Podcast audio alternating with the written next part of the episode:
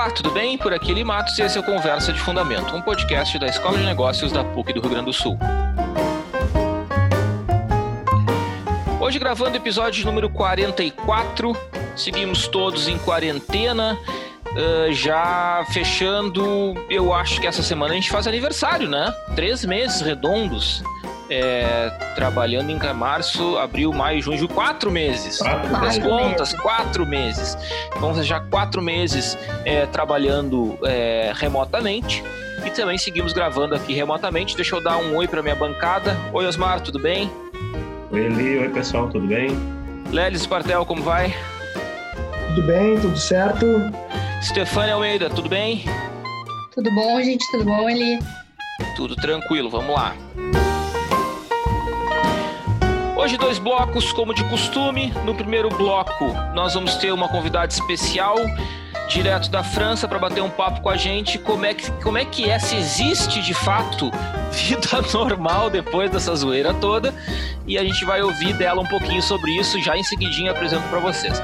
E no nosso segundo bloco, a gente vai falar sobre potencialmente, eu acho que dá para dá dizer que é uma coisa boa que está surgindo no contexto dessa pandemia louca que a gente está vivendo, que são algumas inovações no setor financeiro e nos diversos setores produtivos da economia tem muita inovação acontecendo e que pode potencialmente ser é, render frutos no futuro é, as inovações que foram estimuladas por essa nova é, esse novo cenário que a gente está vivendo. Começando o primeiro bloco, deixa eu apresentar de cara quem está aqui conosco. Quem está conosco hoje é a Aline Dávila. A Aline é economista, já foi nossa aluna, é formada economista, aliás, pela PUC, foi minha aluna, foi aluna do Osmar, é, da Stefania do Lelis, eu acho que não. Uh, mas uhum. nós conhecemos a Aline já de longa data. A Aline fez mestrado na China e hoje trabalha e mora em Paris. Tudo bem, Aline? Obrigado por ter aceitado o convite. Oi, Eli, tudo bem? Tudo bem, todo mundo? Com muito prazer estar aqui com vocês hoje. Muito bem. Aline, a gente quer te perguntar, assim, como é que é viver sem pandemia, assim? Como é deixa, que deixa, deixa, né? Com pouca é, pandemia, com menos. É, com exato. Como é que, deixa, deixa eu começar te perguntando, na realidade, deixa, deixa eu refazer a pergunta e voltar um pouquinho assim. Conta pra gente rapidinho como é que foi o processo entre quarentena e sair da quarentena. Foi, foi bem diferente do que, do que a gente está vendo no Brasil, né? É, tá, vou tentar fazer um, um histórico bem, bem rapidamente desses, uh, desses últimos meses. Uh, a gente teve confinamento completo, né, que a gente chama o lockdown, durante dois meses, bem intensos. E uh, depois disso, a gente entrou no que a gente chama na fase de desconfinamento, que foi uma, foi uma fase que teve três etapas, na verdade. A primeira etapa do desconfinamento foi quase que um teste, o governo mesmo dizia, ah, a gente vai liberar algumas coisas e vamos ver como é que vai indo. A gente vai a segunda fase vai depender da primeira fase. Então, a primeira fase do desconfinamento, a gente ainda não podia fazer muita coisa. A única coisa que mudou é que a gente podia ir, por exemplo, no supermercado, esse tipo de coisa, sem autorização, porque antes precisava de uma, de uma autorização e tal. Por dois então, meses e tanto precisava da autorização. É, uma autorização, daí eles começaram a restringir os horários de fazer esporte na rua, não podia sair em grupo na rua durante dois meses, foi super intenso. E precisava dessa autorização. Aí a primeira etapa do desconfinamento eliminou essa, essa autorização, mas ainda seguia, os parques estavam fechados, não podia ter aglomeração, uh, encontros, uh, mesmo na casa de pessoas, eles recomendavam que não tivesse mais de 10 pessoas, etc. Então, essa primeira, primeira fase, que durou duas semanas, eu não senti, pelo menos, falando, isso é uma opinião muito pessoal, mas eu não senti como um desconfinamento, porque a gente ainda não tinha o direito 100% de ir e vir. Por exemplo, o metrô também. Tu só podia pegar metrô no horário de pico se tu tinha um trabalho que exigia tu estar no trabalho, por exemplo, se tu era médico, se trabalha numa farmácia, etc. Então a gente ainda não tinha o direito de ir e vir. A segunda etapa do, da fase de desconfinamento foi uma surpresa positiva para todo mundo, porque durante essa primeira etapa, todo mundo achou, ah, os indicadores vão piorar, vai ter muito mais gente na rua, etc. E não foi o caso. Os indicadores seguiram estáveis e, na verdade, melhorando. Então, o governo fez o que que ele disse que ia ser feito se os indicadores melhorassem, ele liberou ainda mais. Então, aí a gente, o direito de ir e vir uh, virou quase que base. Os restaurantes só abriram os restaurantes que têm áreas abertas, né? Tipo uh, terraças, assim. Uhum. Uh, ainda tem isso até hoje, mas por exemplo nos transportes públicos é obrigado, obrigatório usar máscara, etc. Então isso foi mais ou menos na segunda fase, que já foi super boa porque os parques reabriram, uh, esse direito mais de pegar o metrô quando a gente quiser também voltou e etc. E, hum, e depois isso na sétima e oitava semana daí já. Isso foi, a gente começou a desconfinar, acho que foi início, deixa eu pensar agora.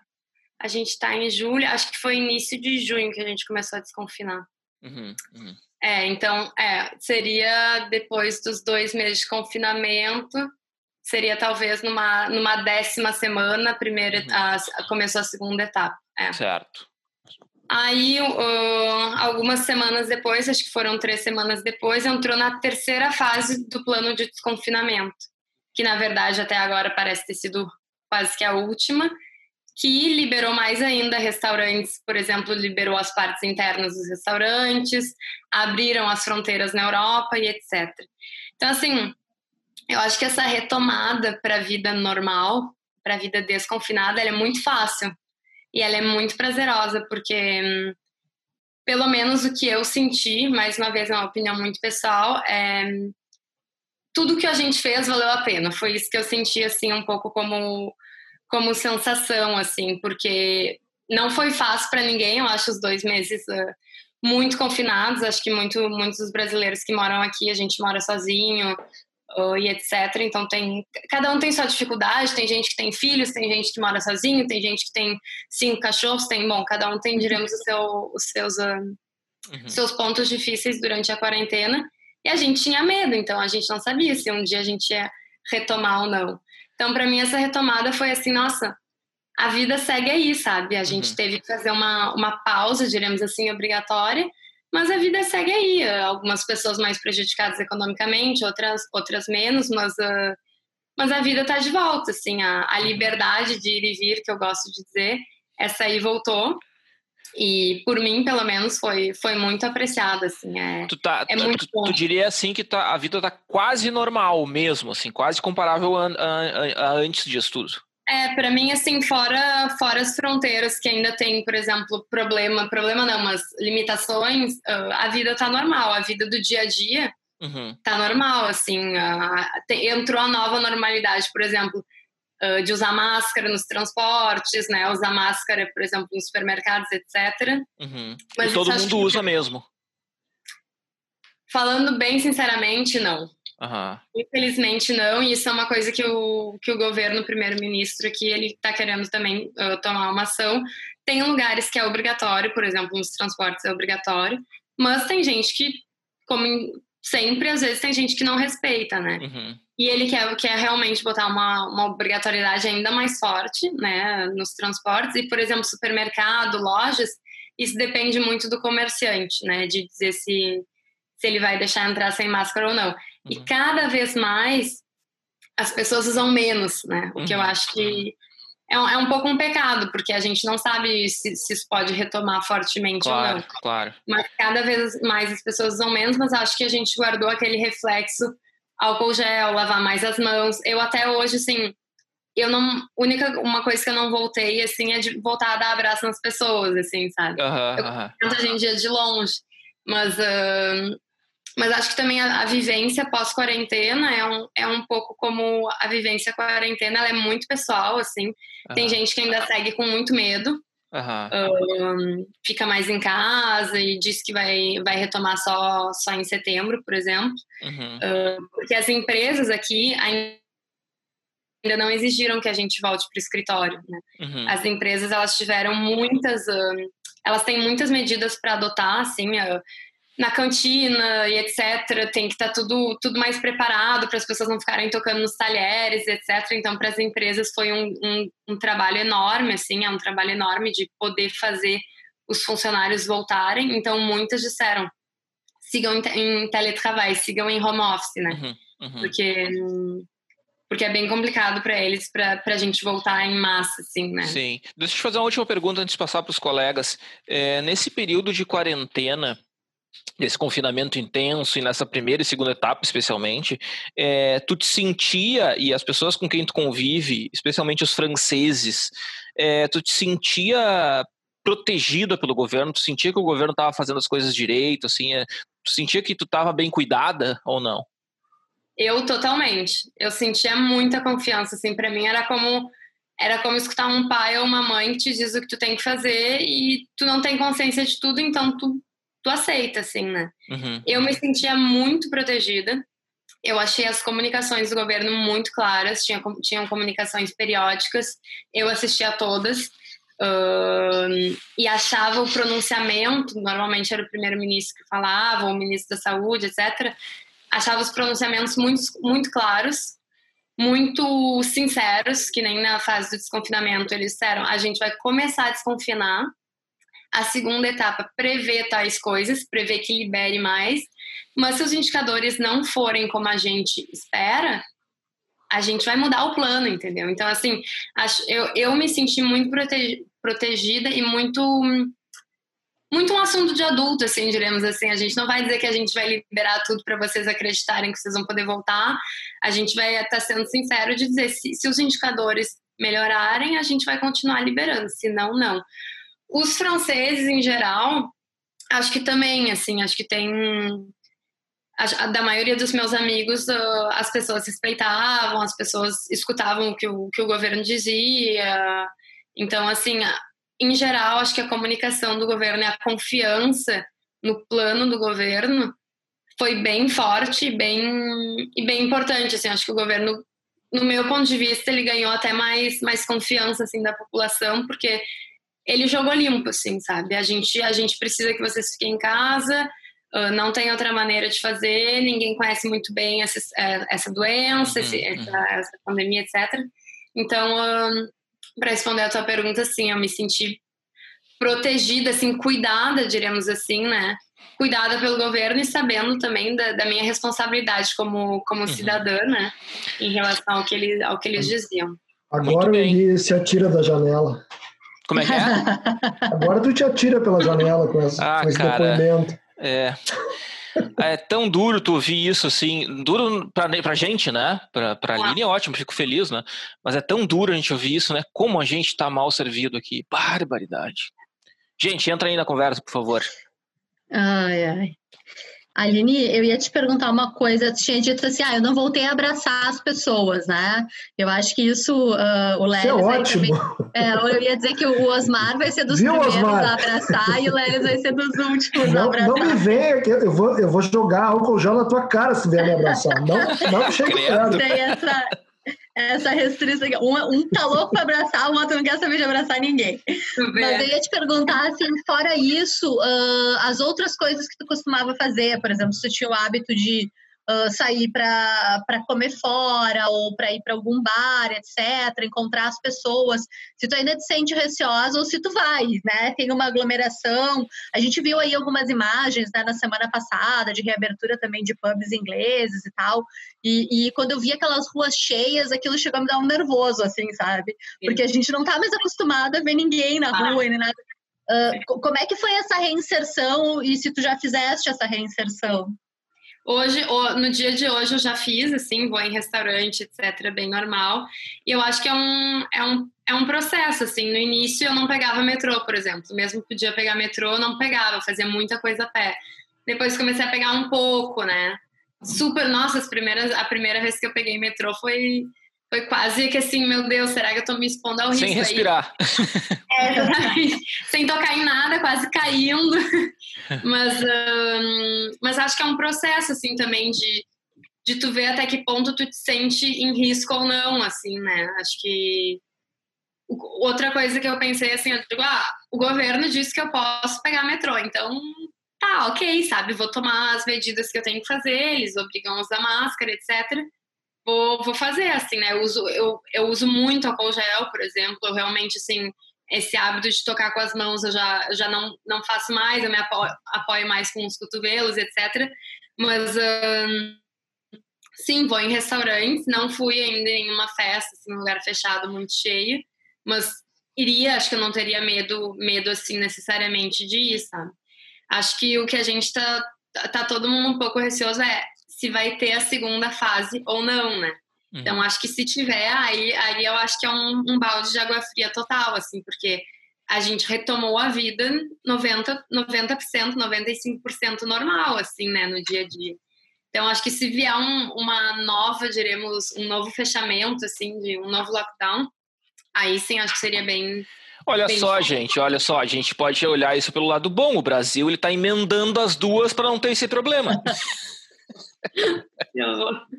eu, eu não vou rir, não consigo rir disso. Ai, gente. É eu estou há quatro meses trancado em casa. É triste, mas. Mas é sabe, Lelis, mas tu sabe, né, por que, que nós estamos há quatro meses trancados em casa, né? Porque tem uma, uma um percentual muito grande da população que não está trancado em casa. Tá trancado Pelo contrário, está fazendo exatamente o oposto. Ou seja, fazer as coisas meia boca é que é o problema. Aí a gente vê a responsabilidade e o papel do governo, assim, né? Porque, porque no Brasil tá realmente, acho que as pessoas estão tentando fazer as coisas corretamente, mas tem tanta instrução descoordenada tu já não sabe mais como, como agir, né? Se tu tá sendo paranoico, se tu tá, se tá fazendo certo, se tá fazendo errado. Então, é. isso acho que é bem, é bem difícil, assim, de não ter uma sincronização, né? Cheguei, Osmar. Aline, eu, é, eu, é, eu não quero nem perguntar especificamente do, do, do, movimento, mas é porque vocês tiveram uma mudança... Eu estou tentando lembrar o nome do... Era o Eduardo Felipe... E agora é o João Capex. E ele pediu demissão. Como é que é? Jean Castex, né? Isso. Uhum. É, como é que foi essa mudança? Porque, na verdade, ele pediu demissão com a equipe dele bem no final desse processo aí de, de confinamento. Foi tranquilo isso. Eu estou perguntando isso porque os colegas sabem e tu deve estar acompanhando. É que aqui a gente teve tanta mudança. É, é, ministro da Saúde, a gente continua com interino, enfim. Aqui o negócio foi surreal nesse período de, de quarentena. Uhum. E para nós sempre é um baque. Aí eu queria só te ouvir um pouco sobre. É uma mudança importante, obviamente, que é primeiro-ministro. Como é que foi isso? Como é que foi recebido? Como é que foi feita essa transição? Na verdade, a, a partida, diremos, do, do Eduardo Felipe já era um pouco prevista, porque ele estava concorrendo a prefeito numa cidade.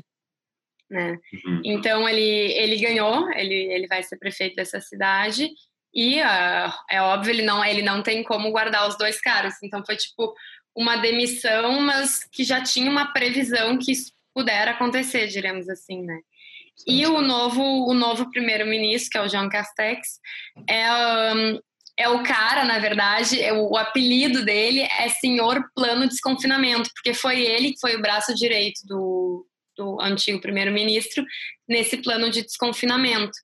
Então, assim, a, a repercussão dele, desse novo primeiro-ministro, não foi ruim, assim, foi foi mais neutra, para ser bem sincera, porque todo mundo já um pouco esperava que o, que o Eduardo Felipe fosse sair por conta que ele tinha um outro cargo a assumir, mas teve também a troca do ministro da Justiça, ah, também faz uma semana, acho. Essa foi bem mais polêmica, porque botaram uma pessoa que.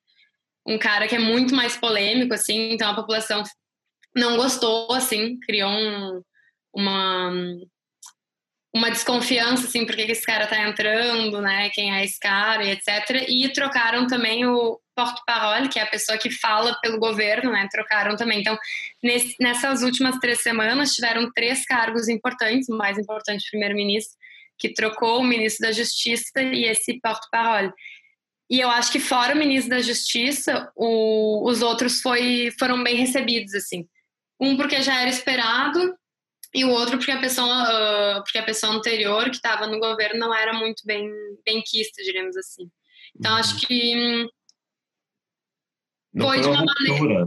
Não teve uma foi? ruptura, uma ruptura, uma incerteza, uma coisa desse tipo. Não teve isso. Não, não. Para a questão do primeiro-ministro, não. Assim, acho que e o presidente tem o direito de trocar durante o mandato dele quantas vezes ele quiser o primeiro-ministro, né? Então, um, para o Eduardo Felipe já era, já era um pouco um pouco esperado assim, né? Então, quando, quando ele falou fui eu fui eleito nessa nessa prefeitura e eu quero uh, tomar esse cargo, ele diremos se demitiu. E aí, uh, aí eu acho que o, que o Macron já estava com, com a carta na manga ali de quem é que ia, quem é que ia assumir. Entendi. E a outra pergunta, vou aproveitar, gente, eu vou matar. É, e, no, e no, no, trabalho, a empresa, como é que foi a relação de vocês? Foi uma coisa tranquila? Todo mundo foi para home office? Como é que foi, do ponto de vista mais de, de, de emprego? Todo mundo foi para home office desde, desde o início, sim. Algumas empresas lidaram, li, conseguiram lidar melhor porque não tiveram tanto problema de conexão, etc. Mas no início era obrigatório, não tinha que fazer. Uhum. Muita gente assim, ah, eu não estou conseguindo trabalhar porque a conexão do meu VPN não funciona, etc. As empresas tiveram que engolir, não tinha, não tinha opção de ir para o escritório. Uh, e a retomada agora para voltar para os escritórios, cada empresa está levando de uma maneira diferente, assim. Não não escutei de nenhuma empresa que obrigou a totalidade dos empregados, dos funcionários a voltarem. Isso acho que não, não tem ainda. Tem assim, ah, é obrigatório voltar duas vezes por semana. É obrigatório voltar uma semana sim, uma semana não. A minha empresa é uma semana sim, uma semana não, e tu vai se tu quer. Mas na semana que não é a tua semana, tu não pode ir, digamos assim. Uhum. Então, assim, eu acho que as empresas se abriram muito para essa questão do home office e eu vi uma pesquisa essa semana que uh, estava dizendo que 70% das pessoas são favoráveis a continuar o home office. Então, uh, acho que em todos os lugares do mundo, mas acho que principalmente nesses países que foi bem, foi bem aceito e funcionou bem, eu acho que tem grande chance que a gente siga um bom tempo em home office. Eu sei que o Facebook aqui, por exemplo, eles não vão retomar presencial até dezembro. Eles não, eles disseram é, é home office até dezembro. Tem outras empresas que, que é a partir de setembro, outras que estão obrigando duas vezes por semana. Então, tá bem, tá bem variado, mas não tá naquela imposição diária de ir, de ir para o trabalho, assim, isso ainda não voltou. Entendi. Lelis, tá quietinha aí, cara. Quietinho, tá chorando, né? aqui. Tô, tô... Tá chorando aí? Tava procurando a passagem para a França para me mandar. Pegar uma carona com Osmar. É, tô tentando é... comprar a minha, professor. Não, não deixaram ainda, mas eu tô louco para comprar. A gente podia pegar esse pessoal que fez essa gestão e que se trocou de cargos agora, a gente podia trazer eles para cá para eles ajudarem aqui, né? Uma boa, podia, é uma boa. Podia trocar, né? É. Nossa. É, mas eu, eu tava pensando aqui, e e queria retomar contigo ali um negócio que tu comentou antes, é uma preocupação acho que na Europa toda e, e no Brasil um pouco menos porque é, como ele falou ali a gente não teve os negócios da segunda onda, né? A gente a gente não saiu da primeira ou emendou a primeira na segunda. Na verdade é um, é um tsunami, né? Não é uma é uma onda. Mas eu queria muito mais questionar se tu percebe nas pessoas a, a, essa preocupação, esse medo de que o negócio pode voltar. É, porque faz parte da realidade, tu disse que tu mudasse alguns hábitos, algumas coisas de, de ter o álcool gel ali, as pessoas estão usando máscara, mas nem todo mundo usa. É, não tem esse receio de que pode voltar e, e talvez o, o essa, essa liberdade, esse desconfinamento não dure muito?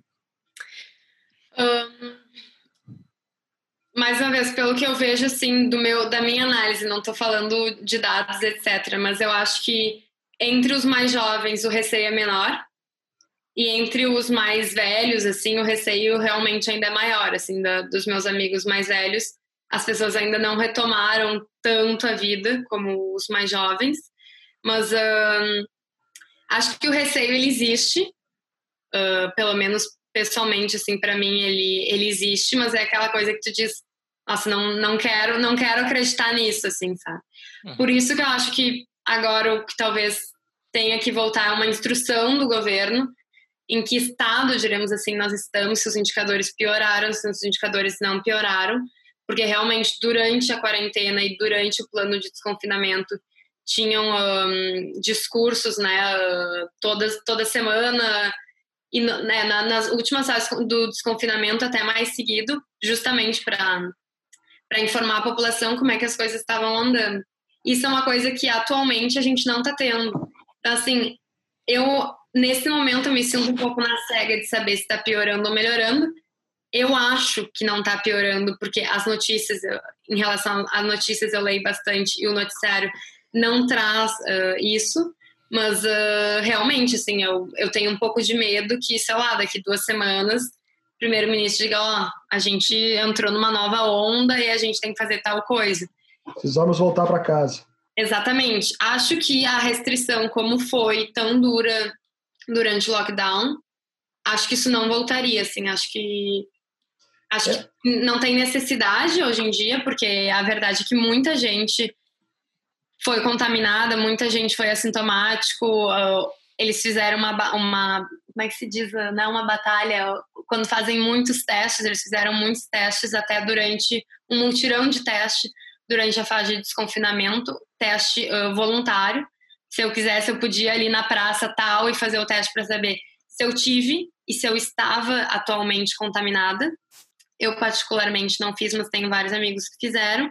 E vários amigos que fizeram e foram assintomáticos e que disseram: ah, eu fiz o teste e eu tô com os anticorpos do, do coronavírus, né? Então, hum, então, acho que parece que tem bastante gente que foi indiretamente contaminada, né? Não, não precisou ser hospitalizado, etc.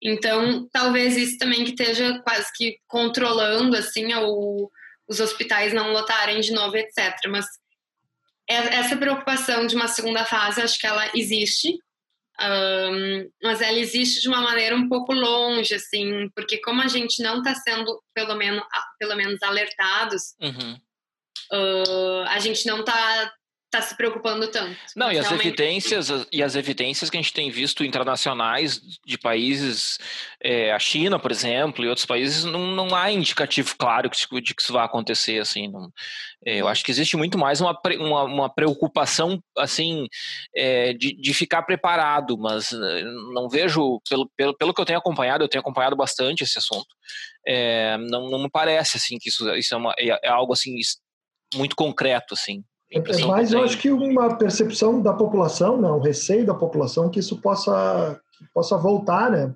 É. Que é. enquanto a gente não tiver ah, uma vacina, enquanto a gente não tiver um medicamento que seja comprovadamente eficaz, a gente fica nessa expectativa, né? Pode claro. ser que aconteça, especialmente num, num, país como o nosso, onde, de fato, quando uh, todos os, os estados e, e municípios onde se sinalizou alguma tentativa de, de afrouxar um pouco a, a, as regras da, da, quarentena, as pessoas simplesmente chutaram o balde e, e, vamos aglomerar, vamos fazer festa, vamos lotar as praias e, e a coisa era até pior do que era antes. É, é, é eu, tenho, eu, tenho, eu tenho muito medo assim pelo Brasil, porque, bom, primeiro que infelizmente não teve um, uma uma, como é que se diz, uma instrução central, né? E segundo que, infelizmente, agora o Brasil e os brasileiros vão começar a assistir essa coisa boa do desconfinamento uhum. em outros países. Eles vão ver que na Europa vai estar todo mundo de férias, eu daqui três semanas eu vou para a Itália, meus amigos, todo mundo vai viajar, porque a gente pode, porque aparentemente está tudo ok. Mas um, eu acho que isso que é pior, assim, né? Porque daí tu fica com aquela coisa quando é que a gente vai chegar lá se a gente não fez indiretamente as mesmas etapas? É. Gente... Não, e eu já que... vejo na, nas redes sociais que eu acompanho esse assunto, nos grupos e tal, eu já vejo essas manifestações das pessoas dizendo, mas olha só, lá já está tudo bem. Uhum. Assim, é, mas que não está tudo bem ainda? É, eu acho que, eu não quero ser muito otimista, mas eu acho que lá é, o aprendizado foi importante, né? Porque teve alguns recuos, por exemplo, eu estava vendo, vocês devem ter acompanhado Portugal. Portugal foi um, considerado um modelo na gestão da, da pandemia, e agora, algumas duas, três semanas atrás, quando eles tiveram de novo alguns focos, o aprendizado do, do período anterior faz com que eles rapidamente consigam agir sobre a situação. Uhum. Tem até o caso dos brasileiros lá numa determinada cidade tal. É, acho que isso já aconteceu na Itália, acho que já aconteceu na, na Espanha. Os caras aprenderam e eles fazem isso uhum. fazem acontecer. Isso que a Lina estava dizendo para mim é novidade. Tu poder voluntariamente ir até um lugar e fazer teste, porque depois que passou a, a crise, continua sendo importante saber quem teve o, a doença. Uhum. uhum. Então, esse é um tipo de coisa, isso é aprendizado, e os caras, é, eu acho que estão abrindo, porque eles aprenderam a fazer as coisas, E se tiver, de repente, um foco, eles sabem como. Mas, Osmar, a gente não tem aqui no Rio Grande do Sul, e eu sei porque eu estou atrás desses dados pra, no, por causa dos grupos de, de trabalho do governo que eu participo, a gente não tem como mapear o número de testes que o Brasil é capaz de fazer. Esse número é um número desconhecido. Nós não sabemos, nós não temos ideia, nem dentro do estado do Rio Grande do Sul, quantos testes nós somos capazes de fazer se a gente precisar fazer teste diário. A gente não tem essa informação. Essa informação não existe. consegue imaginar um negócio desse? É, Ela não existe, cara, essa informação. É impressionante, é impressionante. Stefania, uma última in, in, intervenção aí pra gente. Não, eu tava, tava vendo aí com, uh, com uma inveja branca, Aline, tu falar que vai pra Itália, vai passear nas férias e tal. Uh, que é uma coisa assim que a gente tá, né, aqui com uma vontade de sair para fazer alguma coisa. Eu acharia bom, assim, já tô, eu tô achando bom ir para Santa Catarina, né? Para qualquer lugar tô achando ótimo. Ah, para qualquer lugar da região metropolitana. Certeza região metropolitana, né? Eu vou às vezes só ver meus pais em Caxias. Mas eu ia te perguntar assim, e como é que tá, tu acha que tá essa questão do reaquecimento para essas viagens, uh, do receio das pessoas viajarem, né? Uh, tá falando aí da questão dos voos e tal. Uh, as pessoas estão fazendo mais trajetos que elas possam fazer de trem ou de carro. Como é que vai ser isso, né? Porque as praias e, e os próprios destinos turísticos estão reabrindo, né? A Espanha fechou uma parte de novo, a Itália. Uh, tá, eu estava falando com a minha prima que mora em Portugal, ela disse que Lisboa vai e volta também. Uh, como é que tu acha que vai ser essa primeira temporada turística como é que tu está te sentindo com relação a isso? Um, acho que não vai ser como, como todos os anos.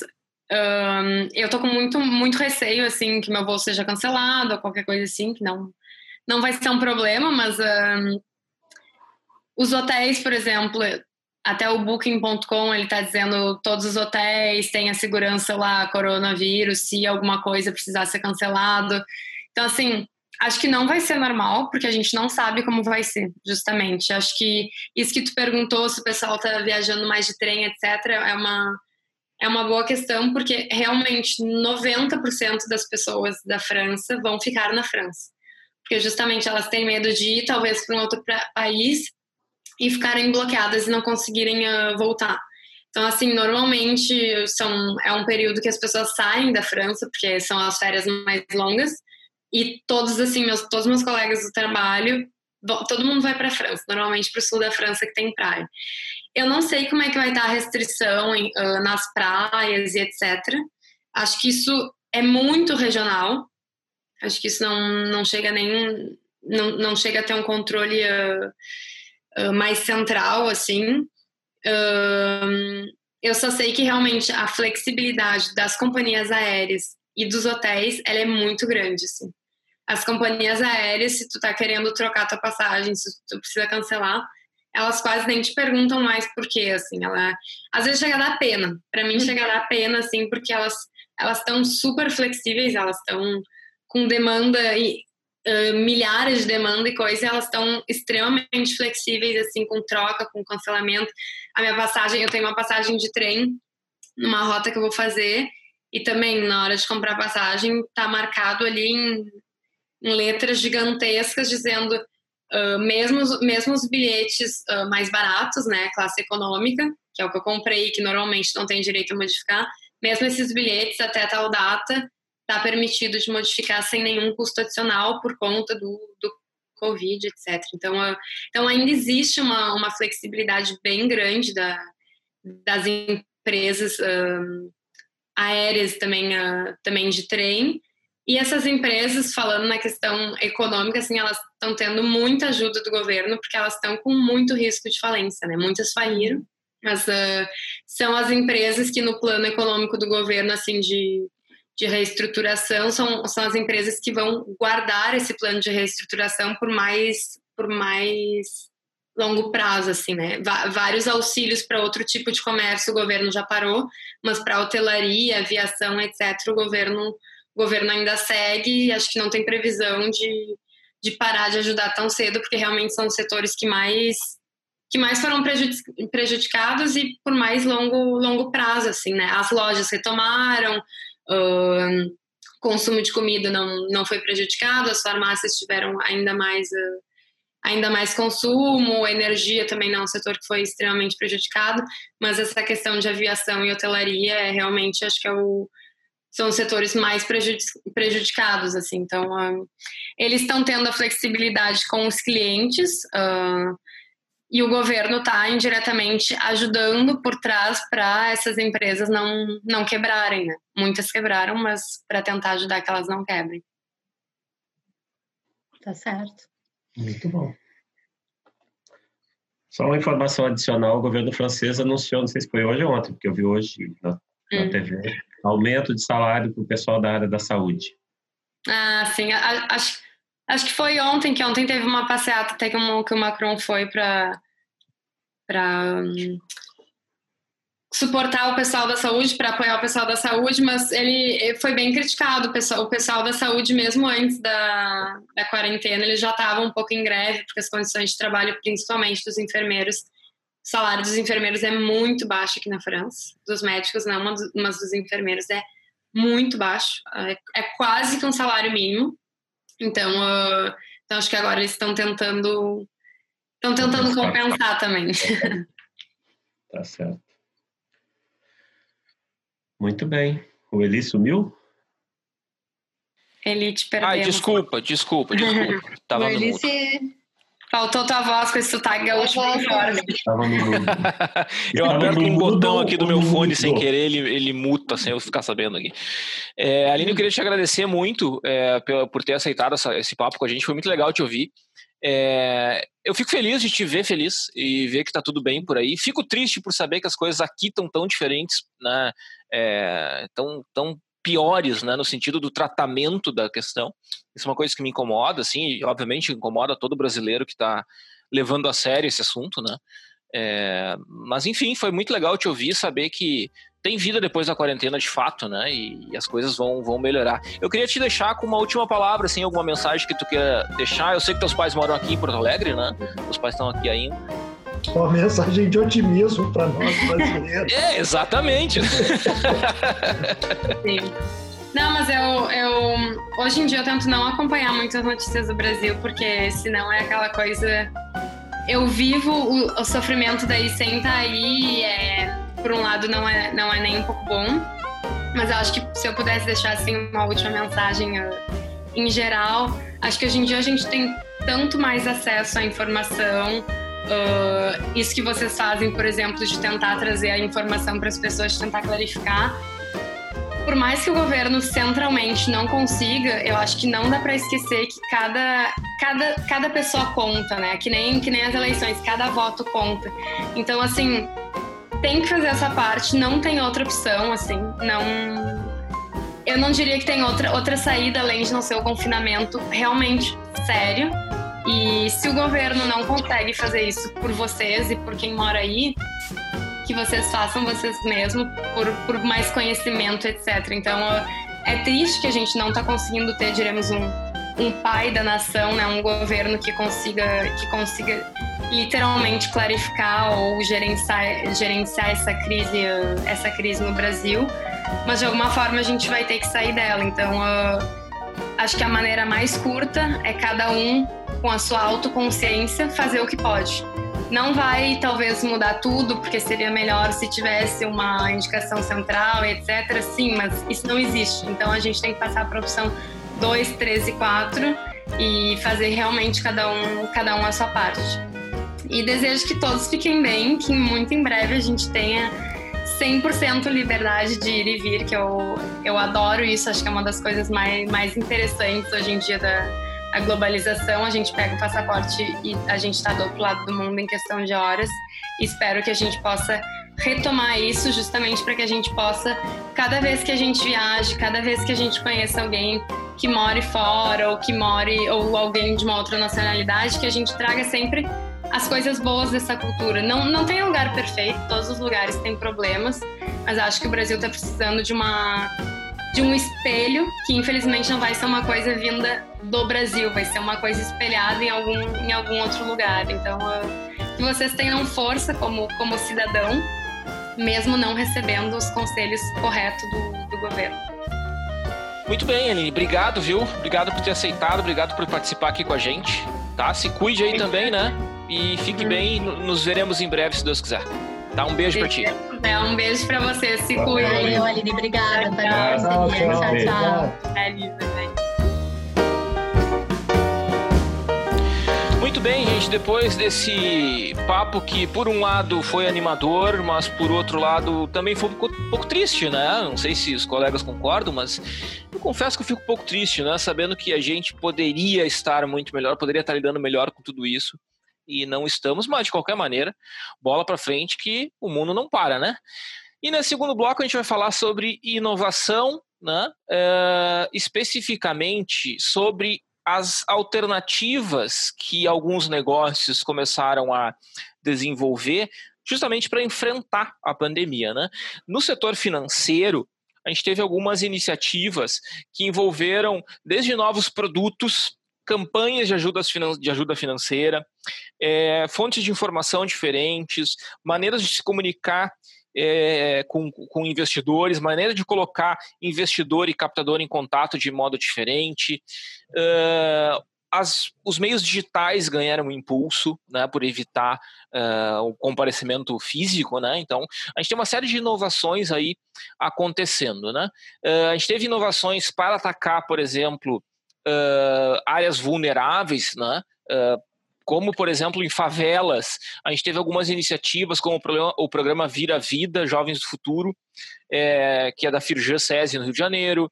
Tem um aplicativo Voz das Comunidades, que é uma mídia comunitária uh, no Complexo do Alemão. A gente tem uma série de iniciativas no contexto da pandemia, que são coisas inovadoras e que possivelmente vão ficar, né? A gente vai aprender muito com elas, né? Então eu já queria chamar para conversa rapidamente aí o Osmar para fazer uma abertura. Osmar, chega aí. Pois é, interessante, né? A gente tem acompanhado bastante notícias sobre isso.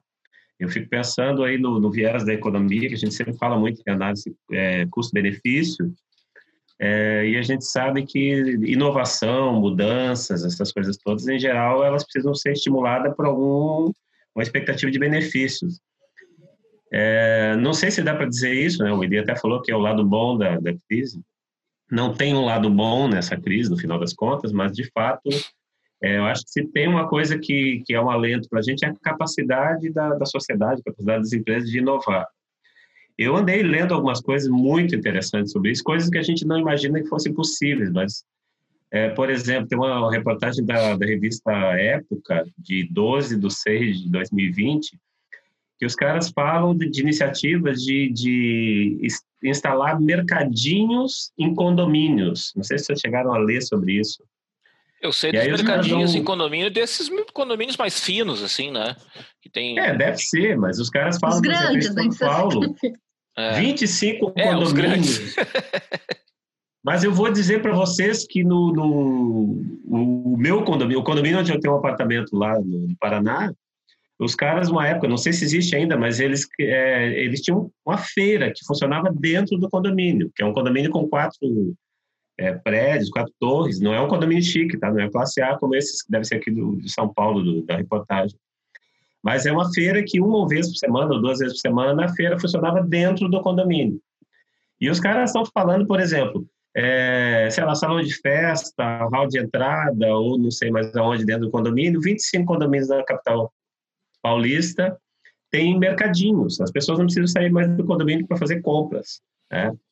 É, outra que eu achei interessante também é plano de saúde que criou um sistema para coleta de exame que vai até as pessoas, é o drive-thru, né? Assim como hum. os, os caras fizeram para vacina. Laboratórios têm isso já. É, é, outro é, imobiliária que começaram a, por causa da dificuldade de fazer de, de venda, de visita, é, criaram estratégias para usar drone para filmar todo o imóvel, captar a imagem, todo o interior, tudo em 3D e depois apresentar para as pessoas. Então, são coisas que eu acho que, do ponto de vista de, de inovação, e a gente está falando aqui coisa de, de inovação para quem vende, né? mas as pessoas inovam também. Nós inovamos fazendo, hum. fazendo aulas online, provavelmente. Né? Então, acho que são coisas super interessantes, talvez novas formas de fazer negócio. Deixa, deixa eu complementar a tua, tua informação, Osmar. Diga Esse lá. caso dos condomínios aí é de, na verdade, é uma a empresa teve que se reinventar um pouco, né? Porque é, é o exemplo da Vendify, que é uma empresa uhum. que trabalha com, com micromarkets, que ela tem um sistema de, de pequenos mercados corporativos. É, ao invés de ter aquelas máquinas que a gente tem na PUC ali, que a gente bota aquela moeda e às vezes o, o salgadinho fica, fica, fica, trancado naquela grade ali. Fica sem o lanche. E fica sem lanche, chutando a, o raio da máquina. É, é, um, é um sistema aberto. Tem algumas empresas ali do, ali do Tecnopuc que tem esse sistema. É um sistema, é um mercadinho onde tu pega o teu produto, paga do jeito que tu quiser ali, tem uma maquininha disponível e, e ok. Só que os caras tiveram que se reinventar porque acabou o negócio deles corporativo, ou pelo menos uh, temporariamente, as empresas fechando, todo, muita gente trabalhando em, em, home office, os caras tiveram que se reinventar e, e mudaram o, o, negócio deles para grandes uh, condomínios em São Paulo. Então, os caras em até li essa reportagem ali, em 75 dias, os caras instalaram micromarkets desses em 25 condomínios em, em São Paulo. É, é, é, essa capacidade de inovar, essa capacidade de se reinventar no negócio, né, que a gente está vendo em muitos exemplos espalhados pelo Brasil inteiro. É, eu, eu tinha comentado com Eli essa semana, eu vi uma reportagem, talvez vocês tenham visto na, na RBS, é, os caras falando é, aquela, umas pinças para pegar hóstia na igreja. Sabe assim, porque agora tu, o padre não pega mais na mão a hóstia para entregar para o fiel. Então eles criaram uma pinça, é uma, um, uma pinça de metal que o padre vai usar para pegar a hóstia e entregar para os fiéis. E esse eu achei muito bem molado, porque é um negócio que apareceu durante a crise e a empresa e o cara que faz isso está trabalhando a milhão. E outra coisa, você já deve ter observado, isso me chamou a atenção no, logo no primeiro momento, no mercado isso tem muito, mas em outros lugares, esses marcadores para o chão, é, marcador de distância, que tem os pezinhos e dá uma distância, eu falo, é, fique aqui, não sei mais o que, no mercado tem isso. Isso é um negócio que apareceu durante a crise, não tinha essa coisa, né? E os uhum. caras rapidamente descobriram que era um nicho e começaram a produzir essas coisas. Uhum. Vocês não viram assim, uma notícia de hoje? Álcool pé. Oi?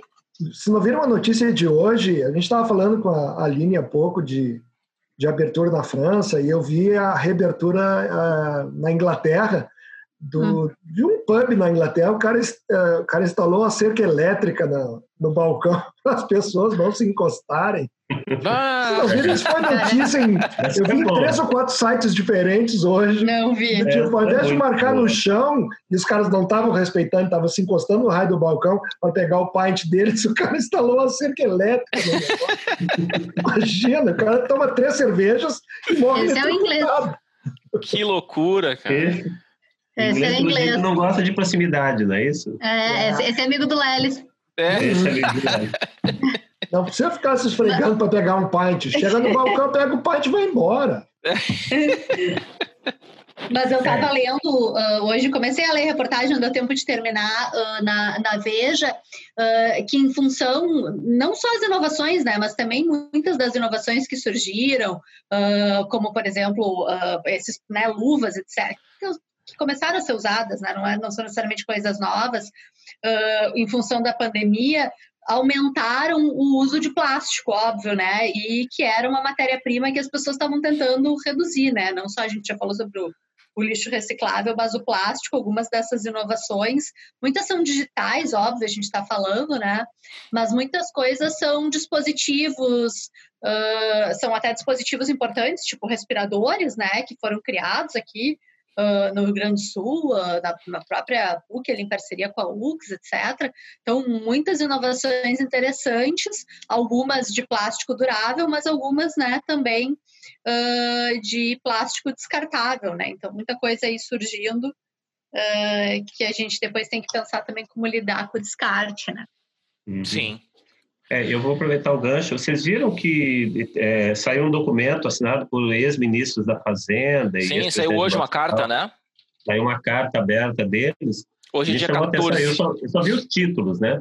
Uhum. Mas me chamou a atenção que eles falam, eles falam muito da questão de investimento em é, tecnologia, inovação, tecnologia e inovação e falam muito da questão ambiental. Eu acho que a gente já discutiu isso aqui, e eu, eu lembro que eu falava que eu, é, eu acho que, eu acho, eu acredito realmente que essa coisa de, de, de meio ambiente, sustentabilidade, a gente tem que começar a ver isso mais como oportunidade mesmo. No Brasil, a sensação que a gente tem nos últimos meses, que parece que sempre se fala que isso, qualquer mudança nesse sentido, implica mais em custo do que em oportunidade. E os caras destacam a entrevista de um deles, eu acho que pode ser até do, do Arminio Fraga falando, é, ele destacando exatamente isso. Qualquer coisa que a gente fizer agora, vamos imaginar assim, tu faça um investimento importante, é, e isso seja numa estrutura produtiva ruim do ponto de vista ambiental, isso é um passivo, é uma coisa que tu, isso vai se recuperar daqui a 20 anos, 30 anos. Então é muito tempo para tu é, arriscar, continuar arriscando a fazer coisas do mesmo jeito. É, então, aí eles destacam exatamente isso. Esse é o momento de fazer uma política de investimento, aliás, uma política de inovação e etc., mas em coisas diferentes do ponto de vista ambiental, coisas novas, né? Tu trazer um pouco de, de, de é, aquela, essa carta do, do, do, foi um manifesto, tem um monte de ex-presidente do Banco Central, ex-ministro da Fazenda, o Fernando Henrique, o Loyola, tem uma galera ali que assina. Ela, ela é uma carta, assim, que diz o óbvio lulante. Assim, olha, os investidores do exterior estão muito preocupados que a gente está desmatando a Amazônia inteira. E o Cerrado. Quer dizer, é, é, é, meramente, assim, meramente, não, não é essa a palavra certa.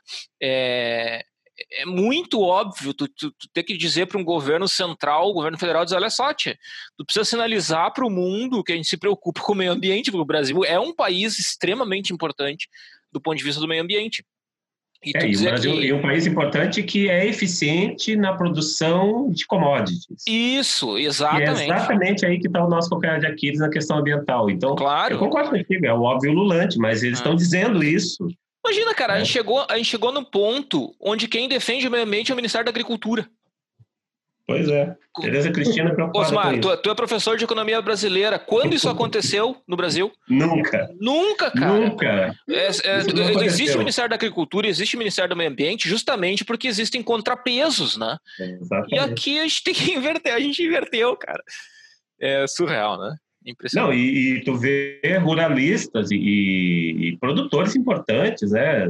É, é, falando isso, expressando essa preocupação que, não, que o Brasil está tá correndo um sério risco, a gente está é. perdendo contratos, a gente está perdendo mercados, não sei mais o que. É uma coisa, realmente, tem razão. Nunca antes na história desse país a gente viu, viu coisa desse tipo. Eu já ouvi isso antes. de lógica. Me perdoe o trocadilho filho, tá? Foi importante fazer. É, mas essa carta que é, é, foi um bom exemplo que tu trouxe, né? Eu acho que aí tem um espaço de inovação. Aliás, né, o Brasil, o Brasil é muito bom em inovação na área agrícola. O Brasil tem a Embrapa. Ah. A Embrapa é uma das, das, empresas que mais produz tecnologia agrícola no planeta. Assim, a gente é muito bom é, nisso. Né? Eu acho que cabe, obviamente, a gente explorar mais, né, Com certeza. É enfim, nós estamos perdendo, talvez a gente esteja perdendo um bonde da história, né? Eu, eh, se a Aline estivesse aqui, eu ia até perguntar para ela, eu acabei me esquecendo. E lá, a Europa virou meio que uma obsessão falar em, como é que eles falam? É, transição ecológica, não é bem essa palavra que eles falam, acho que é isso, transição ecológica. Eles estão falando, só falam nisso, assim, tudo que é projeto de governo, é na Alemanha, é não sei aonde, é na França, eles falam na tal da transição ecológica. Uhum. Porque eu tenho a impressão que eles, é, obviamente, a impressão não, eles são mais antenados do que a gente para essas coisas. Então, eles já se deram conta que é por aí que tem que caminhar, né? E a gente precisa que ex-ministros talvez façam uma carta aberta para dizer o óbvio, como tu diz ali. É, é, é. Não, mas o fato, assim, só para deixar claro, né? É, eu acho que é, com, com o fato de eu achar que é óbvio, não significa que ela não tenha que ter acontecido. Eu acho que ela vem em muito boa hora. Né? Eu, acho sim, que, sim. eu acho que é uma demonstração de força das, das, das pessoas que, que, representam a gestão do Brasil, né? É, dizer, olha, vem cá, vamos, vamos prestar atenção, né? Isso também, essa carta também é uma novidade no Brasil, né? É, desde que eu é. estudo desenvolvimento do meio ambiente já faz alguns anos, é, é, uma, é uma novidade pra gente também, né? Esse tipo de manifestação. Porque ali naquela carta, cara, tem gente heterodoxa, tem gente ortodoxa, tem hum. gente de tudo que é matiz ideológica e teórica da economia, né? Não, e tu tá falando, olha que coisa curiosa, né? Tu falou da, da ministra da Agricultura é, brigando em prol do meio ambiente, nós estamos falando de ex-ministros da Economia, É, é. Ministro da Economia, não é? Eu não sei se tem ministro, ex-ministro de meio ambiente, porque os ministros de meio ambiente, alguns deles já se manifestaram também, algumas semanas atrás. Sim, sim, teve, teve carta já. É. Mas a gente está falando agora de ex-ministros da, da economia, da fazenda, enfim. Uhum. De é governos diferentes, de partidos diferentes. Sim, tu tem ali de, desde o Itamar, desde o Collor até a Dilma. É, Joaquim Levy, é. o, o Armínio Fraga, enfim. É bastante gente, né? É, é, é com certeza. O Ilan assinou. É, no mínimo Central. gente bem informada. No mínimo Não, gente claro. bem informada. Gente, muito bem. Fazer esse bloquinho mais curto, né? A gente estendeu o papo com a Lili, foi muito legal. A gente acabou estendendo, acho que valeu a pena. Vamos, vamos dar uma encurtadinha nesse, pode ser? Algum comentário final? Eu acho que tá bem. Tá bem, né? Também acho Sigo que tá inovando. Bem. Como é que sigo inovando? Sigo inovando, não, tem a, não, não tem o peixinho aquele do filme que fala keep swimming, keep swimming. Ah, ah sim. Continua a andar. Isso aí, gente. Valeu. Valeu, gente. Valeu. Vamos direto então pro nosso top 3.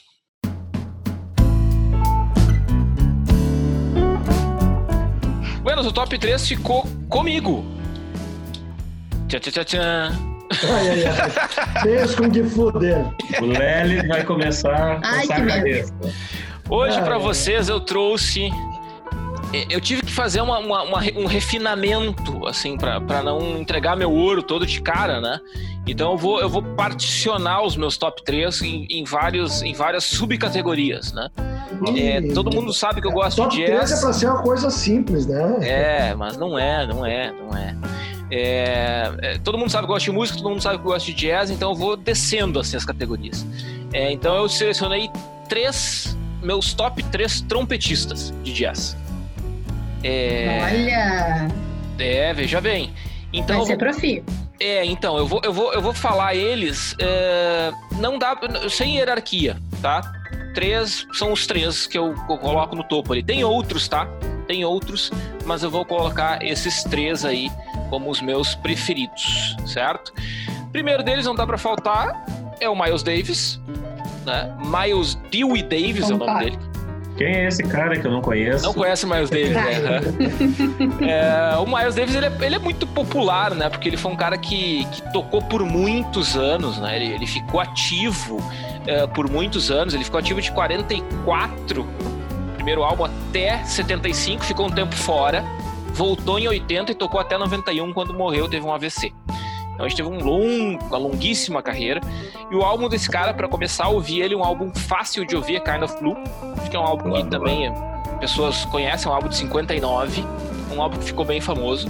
É, tem livros escritos sobre esse álbum. Esse é um álbum que tem Coltrane também. Assim, um álbum realmente muito importante. Então, Kind of Blue eu acho que é, que é realmente um, um marco assim, da, da música moderna. Assim. Então, esse é o meu primeiro. Uh, eu citaria também Chet Baker, que é um cara já um pouco diferente do Miles Davis. Ele morreu relativamente jovem, morreu com 58 anos. Ele é um cara que teve muito problema com drogas. O Miles Davis também, mas o Chet Baker sofreu muito com isso. Pra vocês terem uma ideia, o Chet Baker, no meio da carreira dele, por dívida de droga, ele tomou uma surra e perdeu um monte de dente. E para tocar trompete, uma das coisas mais difíceis do trompete é um negócio que chama embocadura, que é como tu encosta a boca no bocal do trompete. Sem dente é impossível fazer isso. Então ele teve que desenvolver novas embocaduras para voltar a tocar trompete depois que ele perdeu os dentes. É, ele tomou um, uma surra de traficante para quem ele devia, né? É, Dentadura então... não resolve. Oi? Ele usou, ele, ele usou umas pontes e tal, mas assim, muito difícil, né? Ele teve que desenvolver outras embocaduras para é, para tocar trompete de novo, né? E voltou a tocar, voltou a tocar. É, a morte dele é super misteriosa. Ele caiu de um hotel, de uma janela de hotel na Holanda, assim. Coisa que nem até hoje não se sabe se foi um suicídio, se foi um acidente ou algo do gênero, não se sabe ao certo. Enfim, eu sugiro para quem quer começar a ouvir Chet Baker pegar um álbum que é uma coletânea, tá? É, chama White Blues. É um álbum de 97 é uma coletânea, mas ali tem provavelmente as músicas mais populares, mais fáceis de ouvir do Chet Baker. Chet Baker é um cara fácil de ouvir, não é um cara complexo que nem é o Miles Davis, É, mas ele tem, assim, uma, uma, vez um cara que é um luthier de, de, de instrumento de sopro aqui de Porto Alegre, Fábio Stone, ele me falou assim: Jet Baker toca o silêncio melhor do que ninguém. Eu fiquei pensando, toca o silêncio. Eu queria dizer que é uma questão de tempo, né? Música tem tempo, né? Sopra, não sopra, dá o tempo e tal. E de fato, depois que ele falou aquilo, eu comecei a prestar atenção em algumas músicas e tal. E de fato, Jet Baker é um cara que toca o silêncio.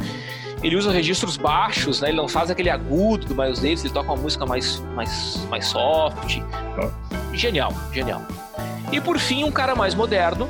Esse morreu em 2018 é um cara que eu conheci, passei a ouvir não faz muito tempo. Chama Roy Hargrove. É, Roy Hargrove é com H. H-A-R-G-R-O-V. E Hargrove. Ele morreu em 2008, morreu super novo, morreu com 49 anos de problema renal. É, é um trompetista mais famoso, é, mais recente, desculpa, é, mas que tocou muito tempo, muito da carreira dele é, é de bop, hard bop, que é o tipo de música que tocava o Miles Davis, por exemplo. É, então é um, é, ele tem uma, produção muito grande, ele tocou com muita gente, ele tem um, umas duas dezenas de álbuns próprios, e eu sugiro, para começar a ouvir esse cara, um álbum de 97 chamado Habana. É, e é sensacional, com a pegada latina, assim, ah, um negócio muito legal, muito legal. Comprei esse álbum faz pouco tempo e já furei, assim, é muito bom, muito, muito bom. Então é isso, meus CD, três. Quer dizer. Oi? Furar é coisa Álbum, de quem CD, é claro. vinil, viu, Oi? Furar é coisa de quem ouvia vinil. É, eu sei, não. O meu é CD, CD. é... Pô, eu pensei que tu ia citar o Wynton Marsalis, que é o, o único trompetista que eu vi ao vivo. Cara, assim, ó, eu gosto muito do Marsalis. É... E o Marsalis é um cara muito versátil. Ele também. Bom, ele tem, tem um álbum sensacional dele com o Eric Clapton, né? O Marsalis toca muito blues também, né? É, poderia estar, tá, poderia estar tá nessa lista, mas eu acho que esses três, para mim, pro meu gosto, eu, eu, ainda gosto mais, assim. Poderia botar o Art Farmer, que é um cara das antigas também. Poderia estar tá nessa lista aí. Mas isso aí fica pra uma outra lista de repente. Tá bem, gente? É isso que eu tinha. Tá bom, foi muito bem.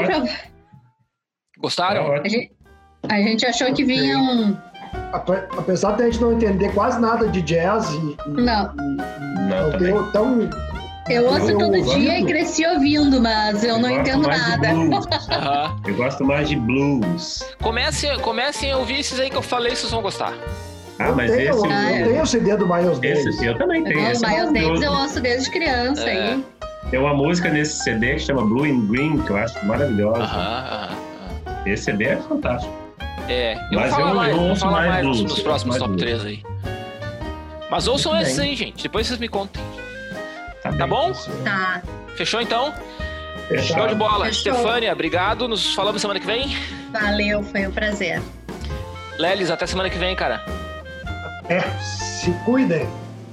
Continuamos nos cuidando. Tchau, Asmar. Até semana que vem.